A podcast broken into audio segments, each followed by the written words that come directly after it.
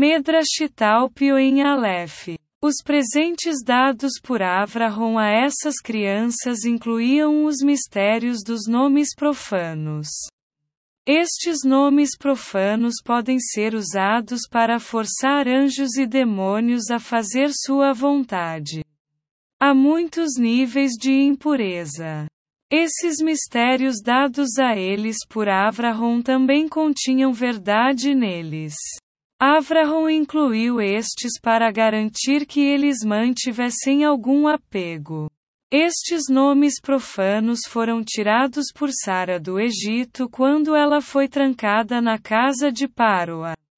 Palácio. Essas crianças viajaram para o leste, onde se tornaram líderes.